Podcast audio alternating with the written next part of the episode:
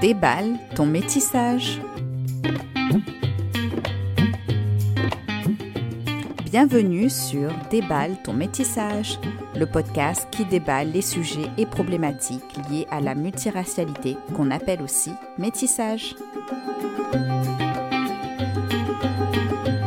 Ce podcast vous est présenté par votre hôte, Marine, et aujourd'hui, je vais vous parler de l'invisibilisation de la santé mentale des personnes multiraciales, et plus exactement de l'invisibilisation de leur trauma racial. En seconde partie, nous recevrons Endo qui nous parlera de ses réflexions sur le trauma racial et plus exactement de son TDI, trouble dissociatif de l'identité.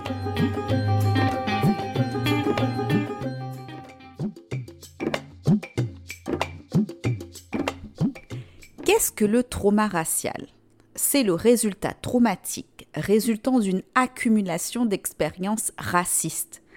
Ces expériences sont diverses. Il peut s'agir de macro-agressions comme des agressions physiques ou verbales à caractère raciste. Il existe aussi des micro-agressions, appelées aussi racisme ordinaire.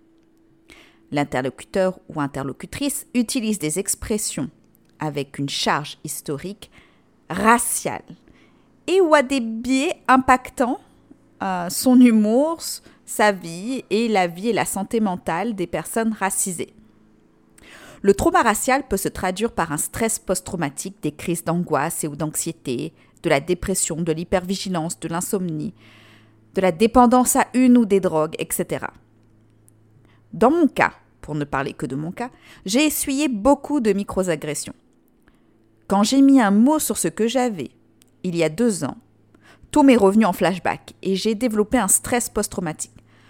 Mon cerveau n'avait plus besoin de me protéger, de m'offrir une barrière cognitive. J'avais compris et j'allais enfin pouvoir me soigner. Même si, maintenant, j'ai un trauma avec de l'anxiété sociale et beaucoup d'insomnie.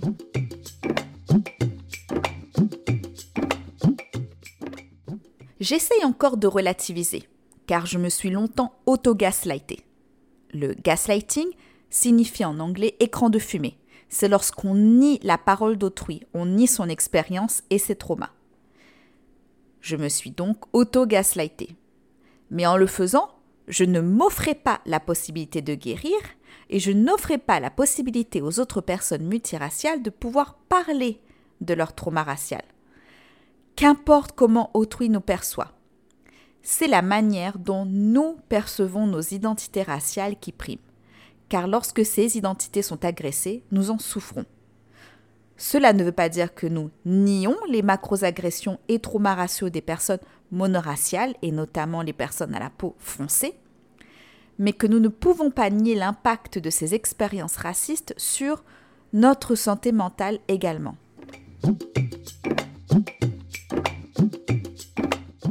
Attention, dans cet épisode, nous parlerons de fétichisation raciale, d'esclavagisation, d'antisémitisme, de trauma racial intergénérationnel, de colorisme et de neuroatypie. Encore une fois, les expériences et les discussions que nous avons, Ando et moi, ne reflètent que nos expériences personnelles. En aucun cas, il ne s'agit de vérité ultime et chacun a des ressentis et des expériences différentes.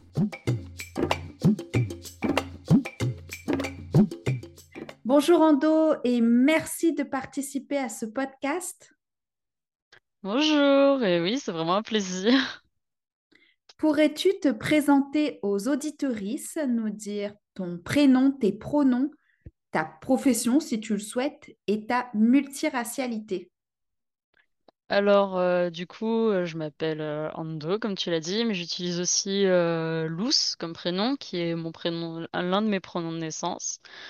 Pour mes pronoms, j'utilise il principalement, surtout à l'oral, mais sinon j'alterne entre le masculin et le neutre à l'écrit. Pour l'oral, je sais que le neutre, c'est pas toujours évident, donc voilà. Et là, je vais commencer un service civique en tant que web reporter à l'association des CMA.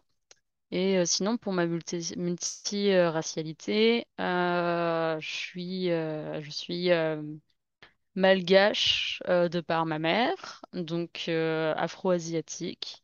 Et du côté de mon père, c'est un peu métissé aussi de son côté. Donc on est juif euh, séfarade ashkénaze. Ça dépend de quelle branche on, à quelle branche on se fie. Et il y a quelques blancs qui se sont perdus dans l'arbre généalogique aussi qui sont là. Mais voilà. Donc voilà. Et est-ce que tu te définis par un terme du type métis, multiracial ou un autre?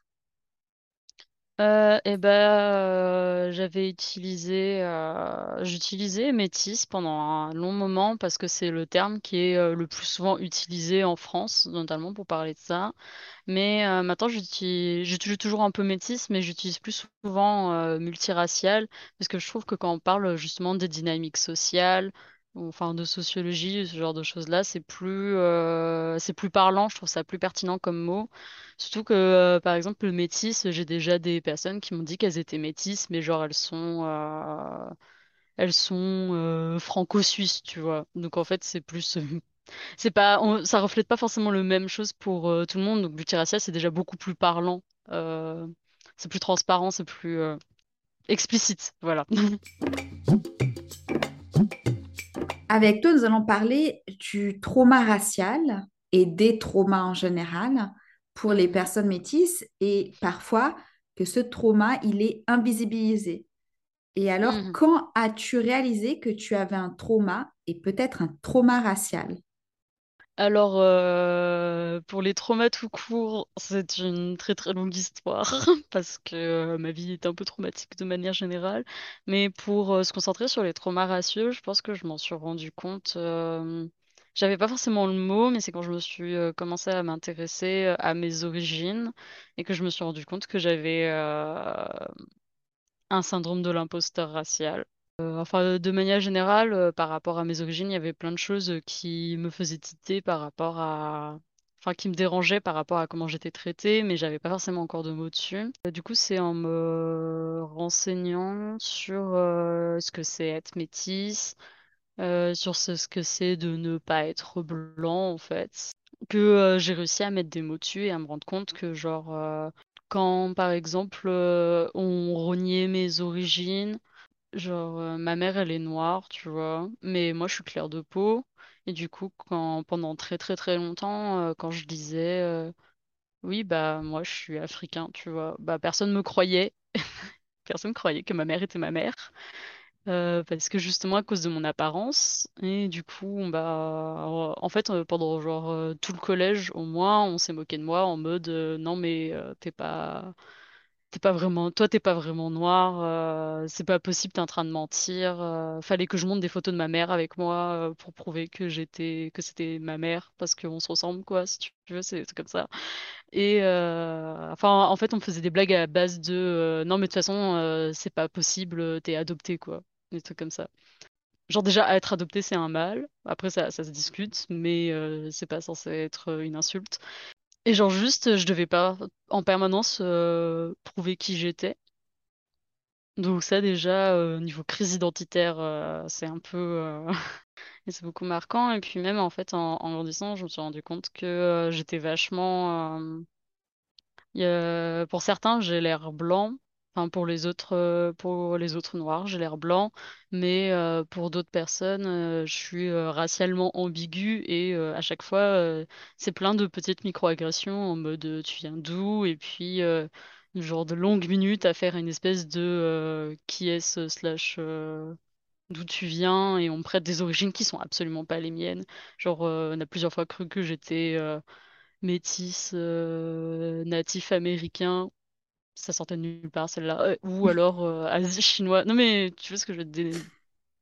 Le natif américain pour le coup ça m'avait surpris hein, c'est parce que enfin, c'est pas un peuple qui a une très très grande diaspora à ma connaissance donc euh, Ça peut arriver, mais voilà, ça m'avait surpris. Enfin, c'est que des choses comme ça. Et puis, il y avait aussi le côté où, en fait, j'étais pas mal fétichisée par... Là, c'est surtout mon entourage blanc par rapport à mon métissage, parce que du coup, je devais donner une espèce de token en mode... genre, ah oui, le vivre ensemble, multiculturalisme, c'est trop bien. Je vois pas les couleurs, je suis en mode comme toi. Des trucs comme ça, et ce qui était marquant aussi, c'était bah, le rejet du coup dans les d'une communauté ou par euh, ou d'une autre, parce que j'étais jamais euh, jamais assez noire. euh, Enfin, je suis jamais assez noire, je suis jamais assez blanche, je suis jamais assez juive, quoi. Donc, enfin, c'est que des identités qui sont pas Surtout quand, surtout pour la communauté juive, parce que c'est parce que comme il y a la question du judaïsme aussi, et que c'est une, c'est une, c'est des pratiques, c'est des pratiques fermées, quoi, donc c'est un peu plus compliqué. Et euh, bah, pour la communauté noire, c'est parce que j'ai pas l'apparence qui matche avec le fait euh, d'être métisse, euh, d'être métisse afro. Et comme le fait d'être malgache, en plus, comme on est, pour la plupart, on est afro-asiatique, on n'a pas forcément des traits typiquement africains de la, du continent. Je sais pas si tu vois ce que je veux dire. Et est-ce que tu pourrais expliquer aux auditorices ce qu'est le syndrome de l'imposteur racial que tu as Oui. cité juste avant? Oui, alors le syndrome de l'imposteur racial, c'est, euh, bah, ça reprend le concept du syndrome de l'imposteur, où on a l'impression qu'on n'est euh, pas légitime, euh, qu'on est une fraude dans, dans un, enfin là, c'est dans un domaine donné, mais c'est sur un sujet donné. Par exemple, quand on est artiste et qu'on a l'impression de ne pas être un vrai artiste parce que on a l'impression que tout le monde est toujours forcément meilleur ou qu'on n'est pas légitime à, à avoir ce statut ou des choses là comme ça.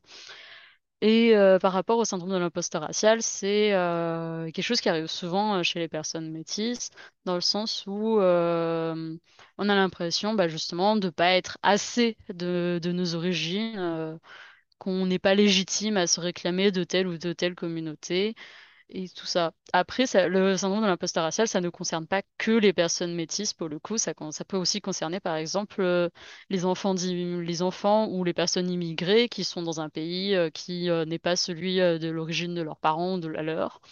Enfin, les personnes multiculturelles, de manière générale, qui ont du coup cette espèce de dissonance entre leur identité et l'identité majoritaire qu'il y a autour d'eux. Et alors, comment tu penses que ce trauma racial se manifeste dans ton cas? Bah, ça dépend vachement. Déjà aussi pour les traumas raciaux, j'avais oublié de le mentionner juste avant. Euh, Il y a pas mal de traumas raciaux qui sont aussi liés, genre, à- genre à l'histoire de ma famille, genre à l'histoire de nos peuples aussi en général, parce que d'un point de vue perso, genre j'ai parlé de mes, euh, de toutes les moqueries euh, et des micro-agressions, etc. Mais il y a genre aussi euh, l'histoire euh, avec un grand H qui peut être très impactante. Et puis il y a les histoires familiales. Par exemple, moi, j'ai découvert que euh, on avait des origines juives très tardivement, mais euh, parce que c'est quelque chose qui avait complètement été un peu genre évincé du fait de la Seconde Guerre mondiale et des génocides. Et moi, j'ai par exemple, et du génocide. Et par exemple, moi, j'ai appris très tardivement que bah, que une grande partie de ma famille était dans les camps et des choses comme ça. Même s'ils y étaient en tant que, euh, que politiques plus qu'en tant que juifs, mais tout de même, ça reste important. Parce que tous n'y étaient pas en tant qu'opposants politiques non plus. Genre, comment ça se présente chez moi? Je pense qu'il y a le côté où, euh, bah, du coup, pendant très longtemps, j'avais beaucoup, j'étais, bah, genre, je, devenais très susceptible à toutes les remarques, euh, genre sur mes origines et tout ça, et je sais que ça me froissait, euh, au début, ça me froissait direct euh, quand on me prêtait des origines. euh, c'était vraiment dur. Et puis, maintenant, il y a plein de situations aussi.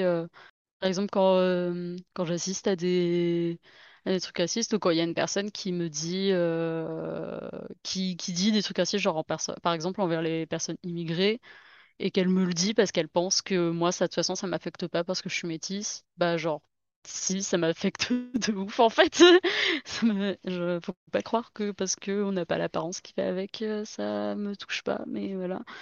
Est-ce que ton Ah trauma, ouais. tu penses que du coup, tu as genre un stress post-traumatique ou de l'anxiété sociale ou des insomnies, ce genre de choses? Hmm, au niveau symptômes, du coup, bah, pour l'anxiété sociale, ouais. Les, cauchemars et, euh, insomnie, moins, je pense pas. Vu, euh, j'ai une tonne de traumas qui sont pas forcément ratios, du coup, euh, mes, som- mes insomnies et mes cauchemars euh, vont pas forcément être liés à ça. Mais euh, ouais, pour l'anxiété sociale, je sais que du coup, euh, enfin, je vais énormément filtrer, euh, filtrer les gens qui sont autour de moi et des choses comme ça. Et par exemple, il y a des situations où même si je sais que les gens vont assumer que euh, je suis pas euh, que je suis pas blanc. Bah, genre, euh, je vais quand même avoir ce stress de, de me dire, euh, va falloir vachement que je fasse attention à ce que je dis et comment je me comporte par rapport à mes origines et tout ça, parce que j'ai pas envie d'avoir les remarques. Genre un peu dans la crainte de, je suis toujours un peu dans la crainte quand je rencontre de nouvelles personnes que mes origines soient, soient sujets à débat, on va dire. Ou alors que je me prenne bah, juste clairement des remarques racistes. Enfin, c'est raciste dans les deux cas, mais genre, euh, par exemple, encore euh, le fait que je sois malgache, ça, j'ai pas trop trop de mal à, à l'annoncer, mais genre ma, ma judéité, euh, je sais que j'aurais beaucoup plus de mal, parce que j'aurais trop peur de l'antisémitisme ou des choses dans le genre. Et du coup, tu as un TDI. Qu'est-ce que c'est? Et du coup, un TDI, c'est un trouble dissociatif de l'identité, et pour ceux qui savent pas ce que c'est, du coup, c'est euh, euh, très très très simplifié, c'est quand t'as T'es plusieurs dans un même corps, hein, pour, euh, pour faire extrêmement simplifié. C'est quand on a des traumas dans l'enfance. Euh, un petit, c'est les enfants euh, avant l'âge euh, de neuf dix ans, la conscience, elle n'est pas totalement unifiée. Du coup, tu as des morceaux. euh, c'est un peu, tu, nais avec des, des morceaux de conscience séparés qui sont à, rattacher à différentes tâches et différentes émotions.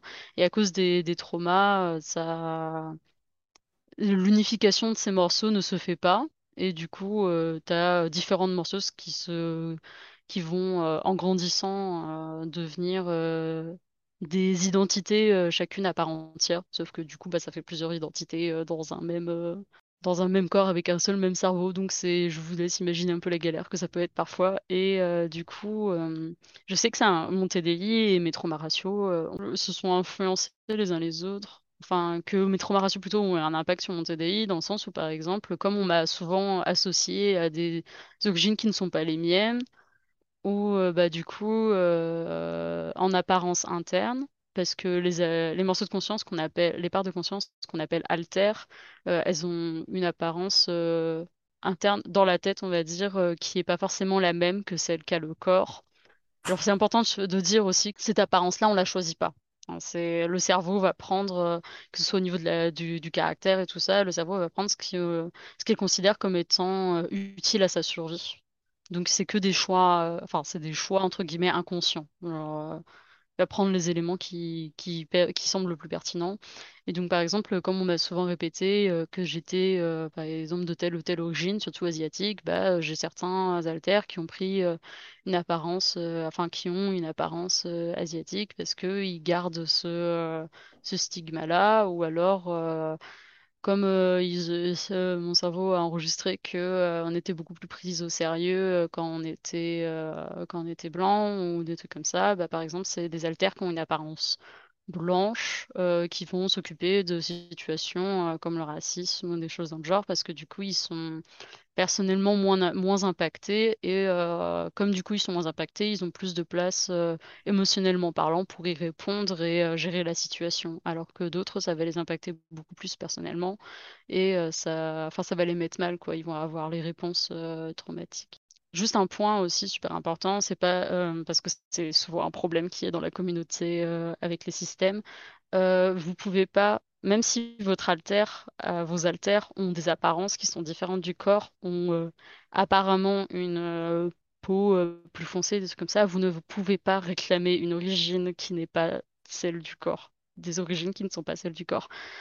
Genre déjà c'est en interne et euh, c'est euh, si par exemple vous avez un corps blanc et que vous avez un alter qui est en apparence noir, je dis bien pas qui est noir mais qui est en apparence noir, euh, ce- ce- ces caractéristiques en tant que noir, ce sera basé sur l'interprétation que vous avez en tant que personne blanche de ce qui est une personne noire. Très intéressant ce que tu dis, j'y avais jamais pensé, donc Non merci mais beaucoup de prendre le temps, l'énergie de nous expliquer tout ça.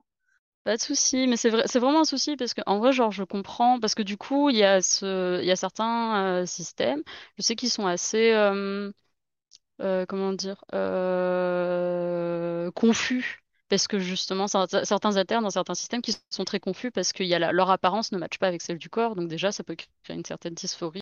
Mais il faut bien prendre en compte le fait que avoir été socialisé euh, en tant que blanc ou en tant que noir, en tant que métis ou des trucs comme ça, c'est très différent de comment on, de comment on, est en interne. Ça a pas, ça, ce qui se passe euh, en monde externe et en monde intérieur, c'est pas, c'est pas sur le même plan. C'est pas que c'est moins grave, mais c'est vraiment pas sur le même plan. Faut avoir conscience, euh, faut avoir conscience de ça, quoi.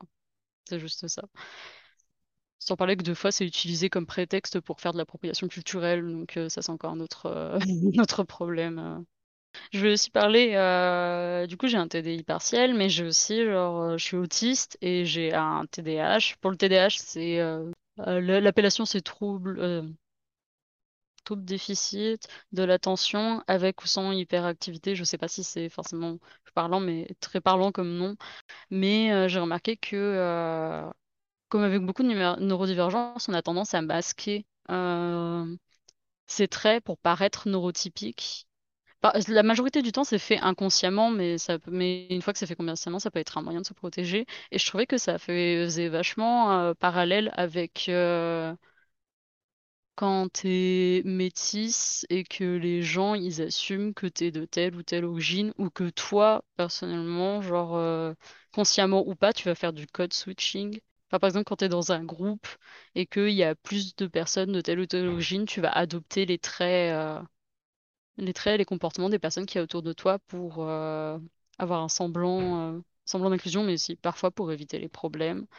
Et genre, euh, je trouvais qu'en étant, en plus qu'en était auti- en étant autiste et TDAH, en tout cas personnellement, je fon- jusqu'à, enfin toute ma vie depuis que je suis petit, genre je fonctionne par mimétisme. Donc il y a vachement ce côté où euh, je trouve qu'il y a un parallèle à faire entre le passing et euh, le masking. euh, enfin qui est parlant pour moi en tout cas en tant que personne métisse et en tant que personne autiste où euh, tu passes ton temps à balancer et genre c'est épuisant c'est vraiment épuisant t'as l'impression de pas être toi en fait genre tu passes ton temps à être une espèce de bah, de masque justement pour dans le cas où tu te fais du passing pas où c'est pas où c'est juste les autres qui assument en tout cas J'arrive à voir le lien que tu fais. Et alors, par contre, je pense que beaucoup d'auditoristes ne savent pas ce qu'est passing, masking ou neurotypie et neuroatypie. Est-ce que ça t'embêterait de nous faire un petit point de vocabulaire sur tout ça? Ouais. Alors, euh, le fait d'être neurotypique, ou euh, enfin le fait d'être neurotypique ou NT, en abréviation, c'est le fait d'être euh, dans ce qui est dans les normes, on va dire, de sanité. Donc, euh, comme pour la santé, enfin comme pour la santé de manière générale, euh, il y a des normes qui sont établies, euh, en l'occurrence, c'est par la psychiatrie pour la santé mentale, entre ce qui est considéré comme sain d'esprit et ce qui est considéré comme anormal. Et quand c'est considéré comme anormal, ce qui n'est pas le cas, hein, mais ça va être, on va appeler ça, alors soit neuroatypique.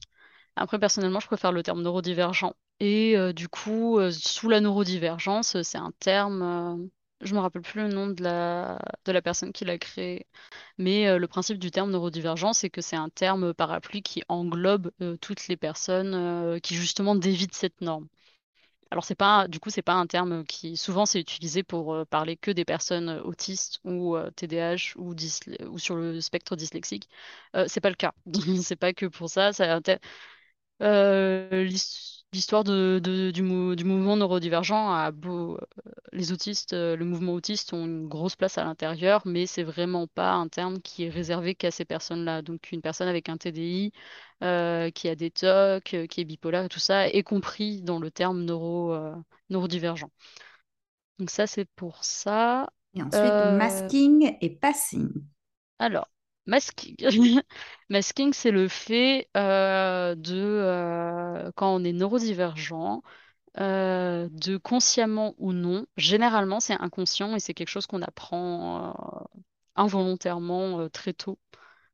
C'est le fait de cacher, on va dire, ses traits neuro, neurodivergents. Donc par exemple, si on est autiste, c'est de cacher ses traits autistiques euh, pour paraître euh, neurotypique. Pour en fait, en fait, c'est euh, quand tu fais en sorte d'essayer de, bah, par mimétisme, d'être comme les personnes neurotypiques autour de toi. Nul besoin de dire que c'est extrêmement fatigant et extrêmement contraignant. Par contre, c'est important de prendre en compte que le masking peut, être volontaire, mais c'est pas, c'est vraiment pas nécessairement le cas. Et c'est quelque chose, se débarrasser du masking quand t'es neurodivergent, c'est extrêmement dur. Parfois, ça peut prendre des années de travail sur soi pour arriver à se débarrasser euh, de ce truc euh, qui te, brime et qui t'empêche d'être toi-même. Et euh, c'est aussi important de prendre en compte qu'il y a des personnes qui n'arrivent absolument pas à masquer. Genre, il y a des personnes pour qui c'est impossible à faire. Et ensuite, le passing, du coup, là, c'est plus euh, en termes euh, de race sociologique. Du coup, c'est pour euh, les personnes qui ont, par exemple, moi, on, pourrait considérer que si je le fais volontairement, que j'ai un white passing. Je dis volontairement parce que je fais la différence entre être passing et assumed, j'ai envie de dire, genre assumé. Parce que passing, je trouve que ça sous-entend un peu le côté que c'est quelque chose que tu fais euh, en pleine conscience. Genre, tu te fais passer pour.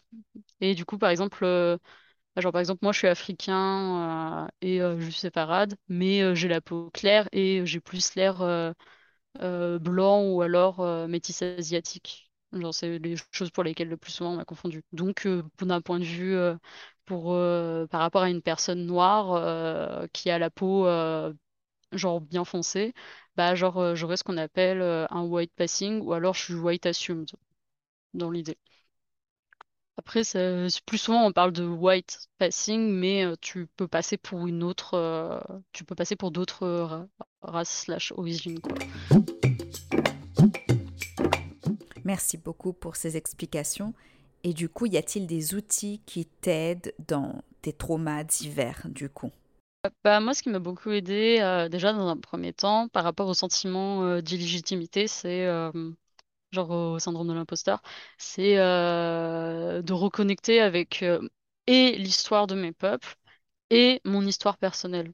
Parce que parfois, ça peut arriver que nos histoires, nos histoires familiales soient en contradiction, entre guillemets, avec ce qu'on voit d'habitude, avec des gros guillemets, hein, ce qu'on voit d'habitude dans nos histoires en tant que peuple. Par exemple, euh, ma famille, euh, ma famille euh, malgache. Moi, ma mère, elle a grandi, c'est une enfant d'immigrés, elle a grandi, elle a immigré quand elle avait trois ans. en France, grandi en cité, basiquement enfant de banlieue, quoi. Enfant banlieusard, mais, euh, mais euh, certains de ses ancêtres, euh, c'était elle l'a su très très tard, hein, à sa défense. Euh, certains de ses ancêtres, c'était des marchands d'esclaves. Mais du coup, tu vois, bah, c'est très, on va dire, en contradiction avec le fait d'être descendant d'esclaves. Donc c'est important à prendre en compte ces deux types d'histoires-là parce que du coup ça peut ça, peut permettre de dire bah ça j'ai envie de perpétuer cette tradition-là qu'il y a dans ma famille, dans ma culture. Ça par contre je veux m'en débarrasser, je veux faire en sorte que ça change, etc. Parce que si on n'est pas responsable des actions de nos ancêtres, on est responsable de si elles vont se perpétuer ou pas quoi dans, dans le temps et dans le futur, etc. Donc c'est à nous de changer les choses dans le présent, on va dire. Et euh, sinon aussi, c'est de trouver une communauté euh, qui, euh, qui m'accepte comme je suis et qui est ouvert à, genre à des problématiques qui peuvent être spécifiques. Donc personnellement, trouver une communauté métisse, surtout malgache, métisse, ça m'a beaucoup aidé à bah, reconnecter avec ma culture, mes cultures et tout. Enfin, ça, oui, voilà, ça a beaucoup aidé. Et puis même, je vais être entourée de gens qui te ressemblent euh, dans beaucoup de situations. C'est, tu te dis, ça permet de relax. Pour rapport euh, aux neurodivergences, du coup, euh, le fait de m'être renseignée et de trouver d'autres personnes neurodivergentes, ça aide beaucoup aussi. Donc, si vous arrivez à trouver une communauté euh, et métisse et neurodivergente, enfin, qui coche toutes vos, qui coche, euh, qui va avec euh, toutes vos parts d'identité. Par exemple, si vous êtes LGBT et euh, multiracial et handicapé, et ben, si vous trouvez d'autres gens qui sont pareils, c'est incroyable. Mais, voilà. Sinon, après, ouais, trier, faire attention à qui il y a dans mon entourage. Ça a beaucoup, ai- ça a beaucoup aidé aussi de m'entourer bah, de d'autres personnes métisses ou racisées, mais aussi si c'est si ça s'il y a des blancs qui est un minimum requis, enfin dans le sens genre je sais que je vais pas devoir les reprendre toutes les cinq minutes parce qu'ils ont dit un truc qui va pas ou parce que ou que ils vont attendre, ou je sais que genre ils vont pas attendre de moi que je leur fasse un cours, un cours de déconstruction, genre c'est quelque chose qu'ils vont faire d'eux-mêmes quoi. Donc ça, bien s'entourer, c'est vachement important. Après, par rapport aux traumas en eux-mêmes, vu que ça reste bah, des traumas entre guillemets comme les autres genre travailler sur dessus comme tu travaillerais sur n'importe quel autre trauma, ça peut être vachement bénéfique. Après, si euh, le but c'est de faire une approche thérapeutique ou un truc comme ça, en fait, il faut trouver des moyens qui soient ouverts à, enfin, qui soient sensibles à la problématique raciale. Donc, par exemple, ça peut être trouver un, thérapeute euh, qui est, non blanc, ou qui, est, qui racisé ou qui est impérialisé, ça peut vachement aider. Ou alors, euh, si c'est des pratiques qui s'éloignent plus de la psychiatrie ou quand on est dans la pérédance ou euh, ce genre de choses-là, trouver des choses qui sont, en qui sont connectées, on va dire, à bah, nos origines et tout ça. Par exemple, je sais qu'il y en a qui se guérissent via une certaine spiritualité. Par exemple, reconnecter avec ces spiritualités euh, de nos cultures d'origine, ça peut être un moyen de, se, de retravailler sur soi. Après, c'est une balance à trouver entre tous les moyens tout le moyen qui existe. Il y a des choses qui vont marcher pour d'autres personnes et des choses qui vont pas marcher pour d'autres. C'est des parcours très très personnels euh, finalement. Puis euh, aussi, ce qui m'a beaucoup aidé, dans un premier temps, le militantisme, ça aide, je trouve. Mais euh, faut savoir aussi lâcher prise parce que le militantisme, ça peut être très très très très prenant et ça peut rajouter des grosses charges mentales. Donc, comme je disais juste avant, c'est un équilibre à trouver avec sa vie, c'est la vie politique, et sa vie perso, sa vie politique et tout ça. Donc, ouais, savoir lâcher prise, c'est vachement aussi important. Genre, savoir se préserver, se dire là, je vais intervenir, là, je vais pas le faire. Eh bien, merci beaucoup, Ando. On, on, a énormément appris grâce à toi. Merci d'avoir pris le temps aussi d'expliquer tout ce vocabulaire. Pas de souci. Autant si ça a pu aider. Et si des gens veulent te suivre ou soutenir ton travail, où peuvent-ils le faire? Alors, alors pour me, soutenir et tout ça, euh, j'ai différents comptes sur Instagram euh, du moins. Euh, j'ai mon compte principal qui est Elmikilou où je partage énormément, énormément de choses en story. Parfois un peu dans mon post, mais c'est surtout mon compte artiste. Donc, vous pouvez voir toutes mes créations dessus. Pour mes stories, je suis désolée à l'avance, j'écris souvent des très longs pavés. Et sinon, pour tout ce qui va être neurodivergence et tout ça, j'ai un compte qui est plus dédié, plutôt plus axé neurodivergence et TDI, qui s'appelle Bluet Endo 6. Donc, c'est l'abréviation de Bluet Endo System, donc c'est S-Y-S à la fin. Et du coup, dessus, je parle, je fais un peu de vulgarisation sur ce qui est sur la neurodivergence, le TDI, la, multiplicité. Et sinon, je poste aussi des témoignages par rapport à mon propre vécu du TDI ou des choses comme ça. Et j'aborde aussi parfois la chose de manière politique. donc, par exemple, quand tout à l'heure, je te parlais du fait de quand on a un alter qui ressemble pas au corps, on ne réclame pas des origines ou une race sociologique qui est différente de celle du corps ou des choses comme ça. Aussi en story comme en post, ça dépend. Je fais beaucoup de partage aussi sur les deux comptes. Donc euh, voilà. Et je vous écrirai exactement le nom des comptes en description de cet épisode. Eh bien, merci encore à toi, Ando. Merci beaucoup. Aucun problème, c'était vraiment très chouette. Cet épisode et cet intervenant qui est Ando ont montré que les traumas sont divers et que nos identités sont plurielles et à quel point il est important de se trouver des environnements dans lesquels nous nous sentons en sécurité. Encore un grand merci à Ando qui a donné énormément de définitions et j'espère que cet épisode fera référence pour vous et pour moi quand nous nous chercherons des définitions exactes sur des termes spécifiques aux neurodivergences se termine. Merci à vous de l'avoir écouté. Abonnez-vous pour être sûr de ne pas rater le prochain. Mettez 5 étoiles et un commentaire positif si cela vous a plu. Ce podcast est produit et réalisé par Marine. Il a été enregistré sur le territoire tamien, aussi appelé le sud de la baie californienne américaine.